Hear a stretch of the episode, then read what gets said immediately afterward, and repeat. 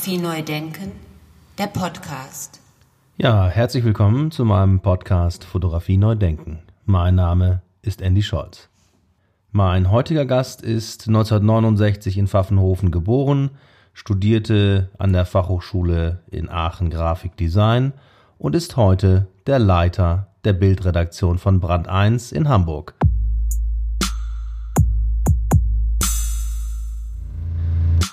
Hallo Stefan, ich grüße dich. Guten Abend nach Hamburg. Ja, hallo Andy und danke für die Einladung. Freut mich sehr, dass ich dabei sein darf bei eurem Podcast. Ja, ich bedanke mich bei dir auch. Äh, du hast ja schließlich zugesagt, äh, äh, lieber Stefan. Und ich bin, muss sagen, dass ich ein großer Fan bin von Brand 1, schon seit ziemlich langer Zeit, seit zwei Jahrzehnten oder wie auch lange es Brand 1 auch schon immer gibt, von Anfang an weil ihr einen besonderen Umgang mit der Fotografie pflegt und es ja auch offensichtlich ist, wenn man so jemanden hat wie dich, der dann quasi ja nur für die Bilder zuständig ist.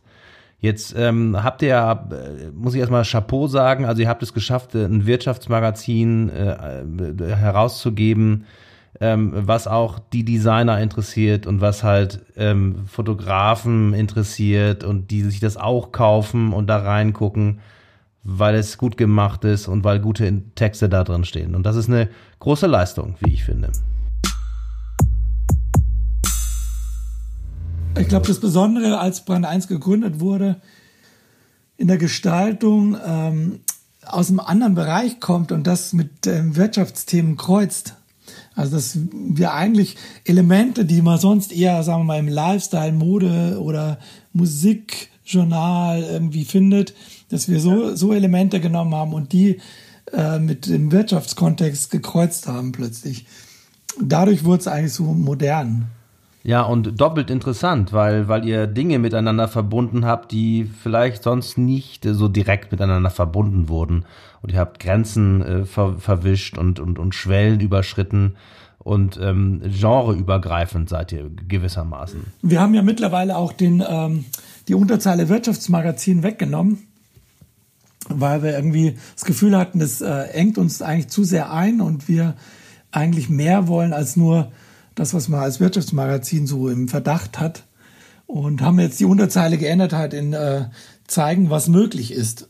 Weil das war eigentlich immer unser Ansatz, dass wir den Lesern äh, Inspiration liefern, ne? Motivation geben. Trotzdem natürlich auch kritisch hinterfragen, aber dass man am Ende äh, immer guckt, wo, wo gäbe es eine Lösung oder, oder wie könnte eine Lösung aussehen? Oder zumindest die Frage zu stellen, was könnte eine Lösung sein? Also vielleicht, also im Augenblick sind wir auch so, dass wir sagen, vielleicht wissen wir die Lösung nicht, aber man muss die Frage zumindest stellen. Und vielleicht beschäftigt sich jemand damit, der eine Lösung findet. Also so, ne? Oder gibt es da draußen eine Lösung, die wir einfach noch nicht kennen? Aber, aber man muss damit halt rausgehen an die Öffentlichkeit dann.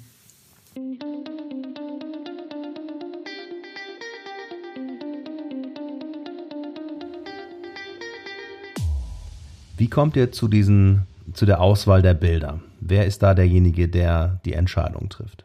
Also ich würde sagen, es ist äh, auf jeden Fall so eine Gemeinschaftsarbeit von äh, mir und eben meinen Kolleginnen äh, in der Bildredaktion und äh, Tim Gießen und Mike Meret. Also würde ich mal sagen, weil was wir dann vorschlagen in der Redaktion, in der Textredaktion, ist dann ja eigentlich nur noch das, was wir ausgewählt haben. Also wir zeigen ja jetzt nicht alle Bilder, die da sind. Das ist nur in sozusagen, wenn, wenn so gar nichts passt für die Textredaktion, dann geht's irgendwann ins Eingemacht und wir gucken wirklich mal so durch. Ähm, aber selbst da haben wir natürlich äh, immer noch die Freiheit, sagen zu dürfen, nee, dieses Bild ist es nicht. Also das funktioniert nicht. Ähm, weil da sagt dann Gabriele Fischer eben auch, äh, dass sie uns das überlässt, welches Bild. Also nur, dass dieses eine vielleicht nicht funktioniert und wir müssen noch mal gucken nach einem anderen Bild. Aber welches wir nehmen, bleibt uns frei. Das ist eigentlich das Schöne an der Redaktion, würde ich mal sagen. Also du äh, beauftragst den Fotografen, äh, bekommst dann die Bilder und machst ein kleines Vorlayout. Also es ist, äh, es ist so eine äh, Sonderstellung. Mike Mire ist ja unser Artdirektor und natürlich ist in der Agentur noch Tim Gießen auch. Ähm, und ich versuche halt auf jeden Fall Layouts aufzubauen. Erstmal, die gehen aber alle zu Mike Mire natürlich nach Köln, weil er der Artdirektor ist. Ähm, und dann werden sie umgebaut oder neu gebaut. Sie machen auch Geschichten, ohne dass ich was gemacht habe. Je nach Zeit ist es halt. Aber letztendlich mit Tim Gießen zusammen ähm, machen wir dann das Heft halt fertig. Also von, dem, von, der, von der Idee bis zur Durchführung, bis zum Ende. Genau, und das ist halt das Schöne daran, dass man wirklich ähm, eine Idee sozusagen ausspinnen kann am Anfang und die dann auch weiterführen kann im Layout.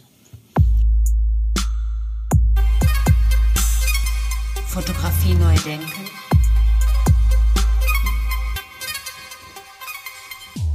Was bedeutet dir denn Fotografie und wie schätzt du die Bedeutung von Fotografie ein? Also für mich persönlich ist Fotografie natürlich sehr wichtig. Ich beschäftige mich den größten Teil meines Lebens damit. Und zwar nicht nur mit Fotografie, eigentlich sage ich immer mit Bildern, weil Fotografie ist auch nur ein Teil des Ganzen. Also wir arbeiten ja auch mit ganz vielen anderen Sachen. Und mich interessieren ja auch andere Dinge noch. Aber Fotografie ist schon ein großer, ein großer Bereich für mich.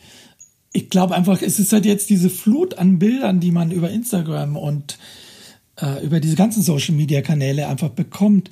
Ähm, da muss man einfach so wahnsinnig aufpassen, dass es nicht so den, den Blick verwässert. Also man scrollt so durch und ähm, man, man ist übersättigt und hat, also bei mir passiert es auch immer, dass ich dann irgendwann genug habe davon. Es werden halt wahnsinnig viele ähm, bedeutungslose Bilder gemacht im Privatbereich. Man hat ja das Gefühl, ähm, es muss alles dokumentiert werden, weil sonst hat es nicht stattgefunden. Also man muss alles fotografiert haben.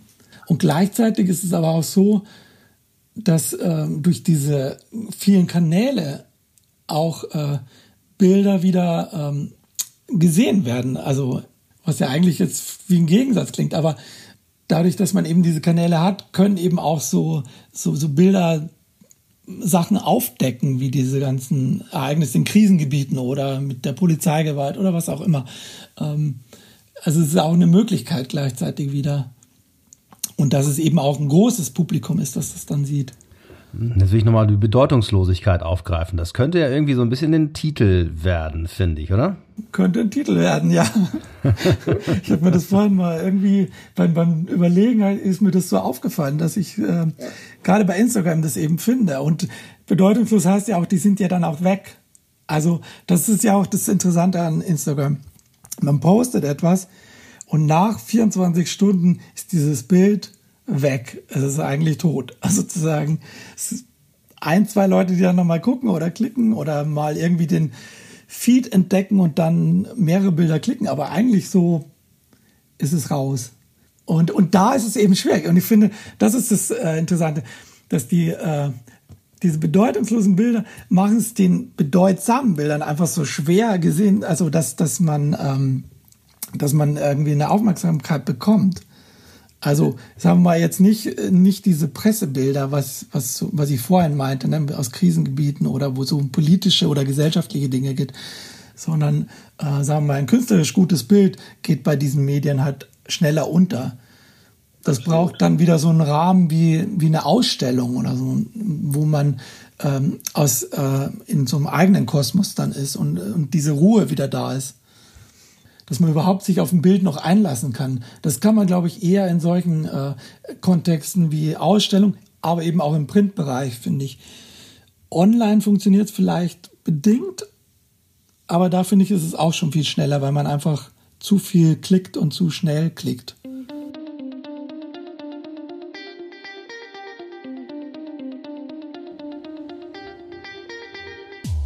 Diskutiert ihr äh, in der Redaktion über Bilder? Also nach dem Motto, das ist ein gutes Bild, das ist ein blödes Bild? Also wir haben Diskussionen häufig, ähm, aber äh, vor allem im Bereich Illustration.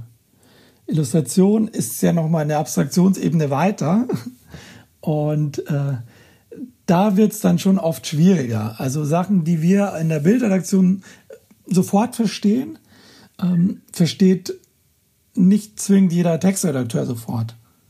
Äh, und da ist dann oft Erklärungsarbeit nötig, äh, was aber dann auch wieder schwierig ist. Wenn, wenn ich anfange, die Bilder zu erklären, dann geht es oft auch in eine komische Richtung, weil dann, dann ja, du erklärst ja im Grunde das, was dann eh eigentlich da ist. Und, und, und wenn jemand das vorher nicht verstanden hat, dann muss er sich schon sehr darauf einlassen auch. Und äh, da haben wir schon immer, ähm, das ist eigentlich schon ein ständiger Kampf auch in der Redaktion, logischerweise. Ähm, Bilder, die, die wir gut finden, dass man die auch dann wirklich durchsetzen kann, dass sie im Heft sind. Und äh, da bin ich natürlich ganz froh, in der Redaktion zu arbeiten, äh, weil bei Brand 1 ist es eigentlich schon, dass wir ähm, die Hoheit über das Bild haben ne? und nicht ähm, die Redakteure oder sozusagen da so einen starken Einfluss üben. Und was denkst du jetzt persönlich sozusagen als auch, oder auch als Redakteur dann so, als Bildredakteur? Ich hatte ja. vorhin nämlich noch geguckt wegen wegen äh, wegen dem guten Bild oder guten Foto und dann fiel mir eben wieder Joel Sternfeld ein mit äh, dem Buch Tatorte, wo ich finde, da kommen so viele Aspekte von, äh, von diesen Sachen zusammen. Also er nimmt Orte auf, äh, die eigentlich, sagen wir, die normalen Aspekte, was man als gutes Bild äh, nennen würde, äh, treffen. Also, was weiß ich, du hast schönes Licht, ähm, eine schöne Komposition. Also alles ist eigentlich gut und schön. Und dann kommt die Bildinfo dazu, dass da, was weiß ich, der und der ermordet wurde oder der und der und das und das passiert ist. Und plötzlich kippt das ganze Bild wieder. Ähm, ja. Und das finde ich macht ein gutes Bild für mich halt aus, dass du, dass du so eine Irritation schaffen kannst oder dass du ähm, ja Fragen aufwirfst, dass du vielleicht jemand erstmal hinters Licht führst und, und mit der Zusatzinfo kommt ganz was anderes bei raus. Also, dass das Bild dich sozusagen weiterführt noch in deiner Fragestellung auch. Ne? Also, dass es nicht eine bloße Abbildung ist und du sozusagen eins zu eins sofort begreifst, ah ja, das ist es, fertig. Weil dann ist es auch weg. Dann, dann kann ich es bei Instagram auch hochfischen sozusagen, weil ja. da muss ich es auch nicht länger beobachten oder betrachten. Ähm, aber Bilder, die halt Fragen aufwerfen, das finde ich eigentlich die spannendsten Bilder. Wenn man eben es geguckt hat und danach geht es einem nicht aus dem Kopf, beziehungsweise es, es wird was losgetreten im Kopf und man denkt über alles Mögliche noch nach. Also das ist für mich zum Beispiel auch, warum ich in Ausstellungen gehe, weil meistens danach irgendwie noch mehr passiert. Also die Bilder lösen was aus in mir.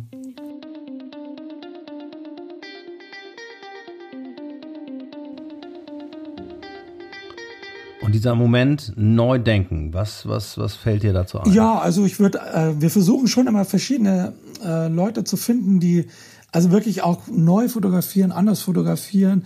Und das finde ich halt, da, danach suchen wir schon. Also immer wieder auch überraschende Fotografie oder ja, was, was ein bisschen sperriger vielleicht auch mal wieder ist oder aneckt und eben nicht so glatt ist. Äh. Und, und wir ermutigen natürlich auch die Fotografen dazu, dass sie mehr ausprobieren wieder. Das muss man ab und zu wieder sagen, weil sich das natürlich einschleift. Du hast ja sowieso so viele äh, Kriterien bei so einem Job, die erfüllt werden müssen. Du musst ja bestimmte Sachen sowieso erfüllen, also bestimmte Dinge fotografieren. Ähm, du musst irgendwie nachher auch dokumentieren, was du fotografiert hast. Äh, da musst du mit der Person klarkommen äh, und, und äh, bestimmte Liste abarbeiten an Motiven. Und dann sollst du halt trotzdem noch schauen, äh, mach's ein bisschen anders als vielleicht sonst oder, oder probier mal neue Sachen aus. Und, und deswegen finde ich es immer ganz gut, wenn man, also sich ein paar Monate, wenn man mit dem Fotografen auch immer wieder mal ähm, dann spricht und über die Fotografie spricht. Also das mache ich eigentlich schon ganz gerne und oft, dass ich mit Fotografen einfach auch länger telefoniere. Und ähm, und dann ist es wirklich interessant, wenn man nämlich mit dem Fotografen länger spricht, dann kommt man auch selber wieder auf neue Ideen oder neue Blickwinkel oder entdeckt auch neue Sachen, neue Leute. Ähm, und das ist dann, dann finde ich es spannend, dann macht der Beruf auch total Spaß irgendwie. Also du gibst auch so ein bisschen die, die Bildsprache vor, wenn ich das richtig verstanden habe. Jetzt kommen wir nochmal zu, zu diesem Gedanken, du hattest mir das im Vorgespräch erzählt, da war da nochmal irgendwann so ein Klischee irgendwie? Genau, das Klischee, genau, beim Klischee war ja. Also wir sind in das Klischee äh, geraten, dass, die, dass wir immer Personen haben, die am Fenster stehen und äh, in die Ferne gucken. Das war ja so, Manager steht am Fenster und guckt raus. So, das war so ein Klischeebild von Band 1 das hat sich natürlich ein bisschen verselbstständigt dadurch, dass wir eben gesagt haben, wir wollen jetzt nicht, dass du groß Licht mitbringst und irgendwie da ein riesen Setting aufbaust. Also mussten wir auch gucken, wo kommt das Licht her, wo habe ich eine Lichtquelle, ähm, wie viel oder wie wenig Licht verträgt die Situation überhaupt noch. Ähm, und dadurch war natürlich häufig auch das Fenster in der Nähe, ähm, wo das Licht reinfiel. Ähm, ja, das wurde dann so ein bisschen uns schon ab und zu auch vorgehalten, dass wir immer so und so fotografieren, was ich allerdings ähm, auch nicht ganz so eingesehen habe, weil es war natürlich klar, vielleicht einmal in der Ausgabe oder in einer Ausgabe, einmal pro Ausgabe war es vielleicht, aber auch nicht in jeder Geschichte oder so, ne? Also du bist ja auch derjenige, hast du ja gerade gesagt, der dann mit den Fotografen telefoniert, mit denen spricht und äh, denen die Vorgaben sozusagen oder wie ihr euch das vorstellt, dann mitteilt. Ähm, wie, wie, wie ist das Vokabular? Was, was sagst du dann da so? Wir haben halt sehr lange den Fotografen gesagt, dass wir dokumentarische Fotografie gerne hätten. Also es war so als Kategorisierung funktioniert es, weil es die Kommunikation vereinfacht hat weil man wusste dann irgendwie, was wir wollen. Und ich habe dann auch immer unterschieden zur Reportagefotografie eben. Also, dass ich eben die dokumentarische Fotografie ist halt für mich das Beobachten, ähm, den Ausschnitt wählen, den Zeitpunkt, wo ich abdrücke, ähm, die Situation einfach beobachten und dann festhalten. Und zwar so, dass es ein gutes Bild ist, also auch formal ein gutes Bild ist. Ähm, und, und die Reportage war für mich immer mehr äh, Action äh, dabei sein, mittendrin sein, ähm, ja, ein bisschen lauter vielleicht oder wilder. Und ähm, das passte bei uns nicht so. Und daher war dokumentarisch als, ähm, als Begriff erstmal gut, dass man die Fotografen so erstmal so ein bisschen auf eine Spur bringen konnte, wie wir es gerne haben wollten. Aber das hat sich natürlich mittlerweile auch schon verändert und wir haben auch eigentlich alle möglichen Arten von Fotografie und Stilen von Fotografien im Heft und nebeneinander.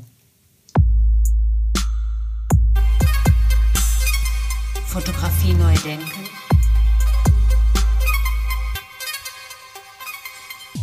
Ja, wir gehören ja jetzt äh, beide der Generation an, die den Übergang analog-digital noch lebhaft miterlebt haben. Wie, wie, wie, war das denn dann äh, bei euch in der Redaktion? Wir hatten das Thema ja ähm, ja, in, in den 2000ern halt, als dieses anfing, dass immer mehr Leute digital fotografiert haben. Und wir hatten relativ viele Fotografen, ähm, mit denen wir gearbeitet haben, die sehr, sehr lange am Analogen festgehalten haben. Und zwar aus verständlichen Gründen für mich, ähm, weil sie ja gesagt haben, es, die, die äh, Digitaltechnik ist noch nicht so weit. Also noch kann ich den Unterschied sehen zwischen analog und digital. Und erst als die Kameras so gut wurden, dass man diesen Unterschied nicht mehr sehen konnte, haben die halt angefangen, sich damit auseinanderzusetzen, beziehungsweise eine Kamera zu kaufen. Auseinandergesetzt haben sie sich davor auch schon. Und, und wir haben halt gesagt, fotografier mit dem, mit dem Medium, mit dem du dich am wohlsten fühlst. Ne, wenn es analog ist, dann fotografierst du analog. Ähm, und wenn es digital ist, dann digital. Also ich denke, der Fotograf muss das Mittel wählen, mit dem er firm ist, also mit dem er sich auskennt, mit dem er sich wohlfühlt, weil dann wird er auch ein besseres Ergebnis erzielen. Das Einzige, was wir gesagt haben, ist, dass wir äh, eine bestimmte Zeit, in einer bestimmten Zeit ein Foto brauchen. Das heißt, wenn er es analog schafft in, sagen wir, drei Tagen, kein Problem.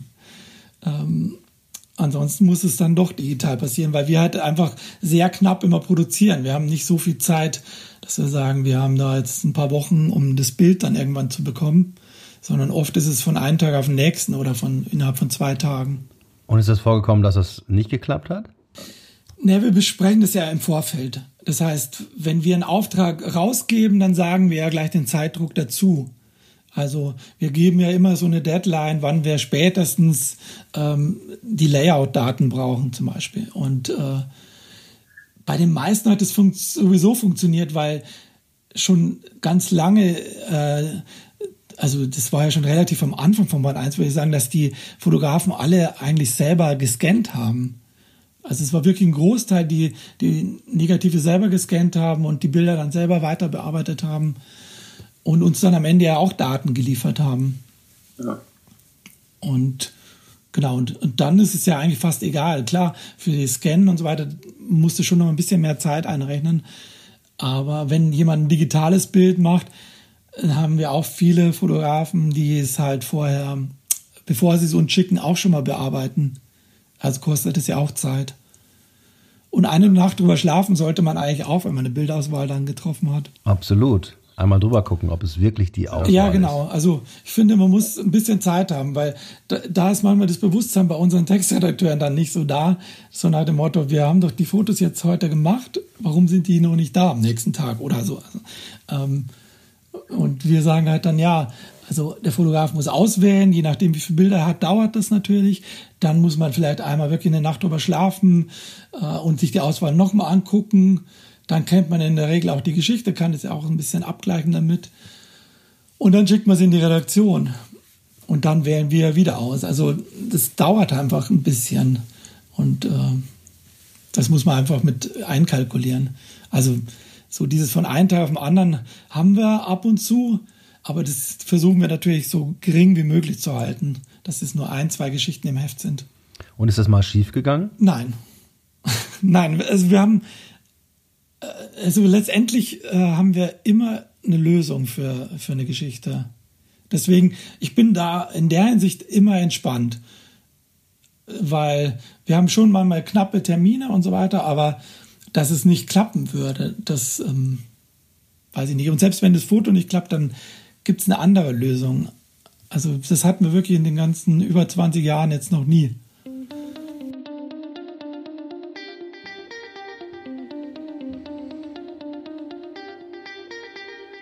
Jetzt hast du ja auch unheimlich viel mit, mit Menschen zu tun, die Bilder angucken und äh, sich mit Bildern beschäftigen. Vermisst du da irgendwie was? Oder auch in der Schule, im Unterricht, mit, mit den Kindern und so weiter? Gibt es da irgendeinen Moment? Ähm, dieses Lernen ähm, von Medienkompetenz oder dieses Bilder lesen lernen, ne? also dass, dass ich Bilder deuten kann oder interpretieren kann. Weil das, finde ich, ist etwas, was nicht viele Menschen können und, und was ja auch eine ganze Weile dauert, bis man das kann. Also man muss ja ganz viel gucken ähm, und es muss einen eigentlich auch jemand ein bisschen auf den Weg bringen irgendwohin, wo man gucken muss, wie man gucken muss, äh, damit da irgendwie sich was weiterbildet.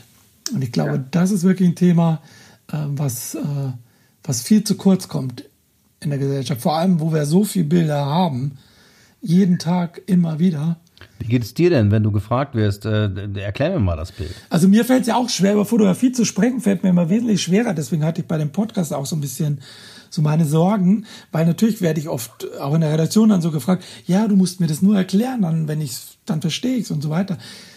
Und dann fängst du halt an, aber dann, dann stottert man so ein bisschen da rum, weil man auch nicht so genau weiß, ähm, wie man es jetzt erklären soll, weil Fotografie ist für mich ja auch ein eigenes Medium. Also es ist halt nicht äh, Literatur oder, oder sowas, sondern Fotografie funktioniert halt über das Bild.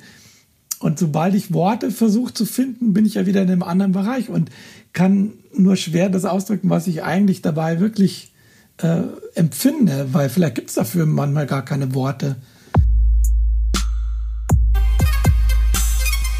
Fotografie neu denken, der Podcast. Also lieber Stefan, ganz herzlichen Dank für dieses Schlusswort und ganz herzlichen Dank für das Gespräch. Viele Grüße in die schönste Stadt der Welt, nach Hamburg. Dankeschön. Vielen Dank, dass ich dabei sein durfte. Es hat mir sehr viel Spaß gemacht und war sehr, sehr interessant, fand ich. Fotografie neu denken, der Podcast. Ja, ganz herzlichen Dank nochmal. Und äh, Stefan Ostermeier hat mir nach dem Gespräch einen Link geschickt ähm, zu einem äh, Buch, das im August 2020 herausgekommen wurde. Da schreibt nämlich Wendy Ewald darüber, ähm, wie sie 1976 nach Kentucky äh, gekommen ist und wie dort mit der Fotografie in der Schule umgegangen wurde. Das ist ein ganz wunderbares Buch in Schwarz-Weiß Da sieht man Kinder, wie sie sich selber fotografieren, sich gegenseitig fotografieren und daraus ist ein sehr, sehr schönes Buch geworden. Den Link finden Sie in den Show Notes zu dieser Episode. Schauen Sie mal rein. Dankeschön. Mehr äh, zum Heft finden Sie natürlich unter www.brand1.de. Danke dafür. Mir bleibt jetzt nur noch zu sagen, herzlichen Dank an alle, die äh, zugehört haben und bis bald. Ciao, ciao. Wiederhören.